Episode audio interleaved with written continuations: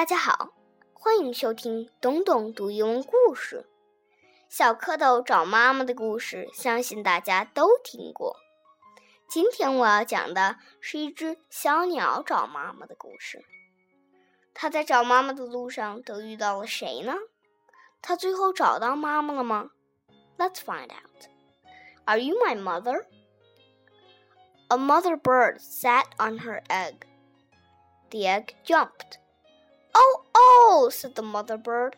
My baby will be here. He will want to eat. I must get something for my baby bird to eat, she said. I will be back. So away she went. The egg jumped. It jumped and jumped and jumped. Out came the baby bird. Where's my mother? he said. He looked for her. He looked up. He did not see her. He looked down. He did not see her. I will go and look for her, he said. So away he went. Down out of the tree he went. Down, down, down. It was a long way down. The baby bird could not fly. Could not fly, but he could walk. Now I will go and find my mother, he said. He did not know what his mother looked like. He went right by her. He did not see her. He came to a kitten. Are you my mother? he said to the kitten. The kitten just looked and looked. It did not say a thing. The kitten was not his mother, so he went on. Then he came to a hen. Are you my mother? he said to the hen. No, said the hen. The kitten was not his mother. The hen was not his mother. So the baby bird went on. I have to find my mother, he said. But where? Where is she? Where can she be? Then he came to a dog.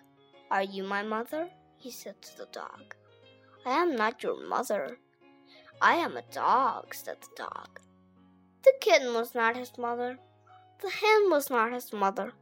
The dog was not his mother. So the baby bird went on.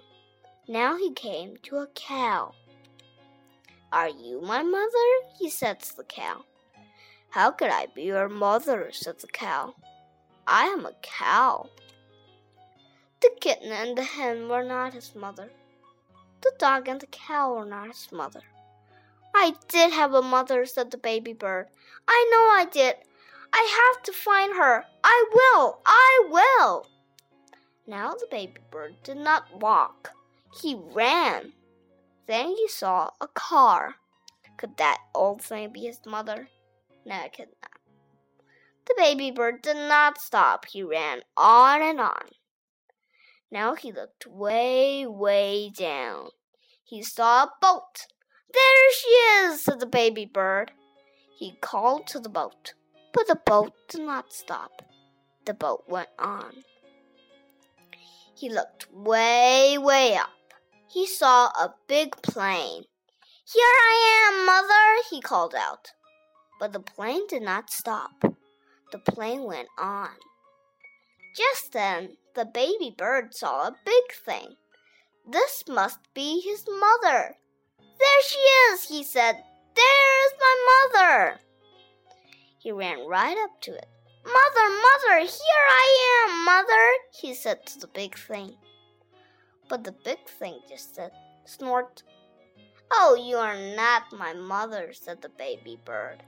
You are a snort. I have to get out of here. But the baby bird could not get away. The snort went up. It went way, way up. Then up, up, up went the baby bird. But now where was the snort going? Oh, oh, oh! What is the snort going to do to me? Get me out of here! Just then the snort came to a stop. Where am I? said the baby bird. I want to go home. I want my mother. Then something happened. The snort put that baby bird right back in the tree. the baby bird was home. Just then, the mother bird came back to the tree. Do you know who I am? she said to her baby.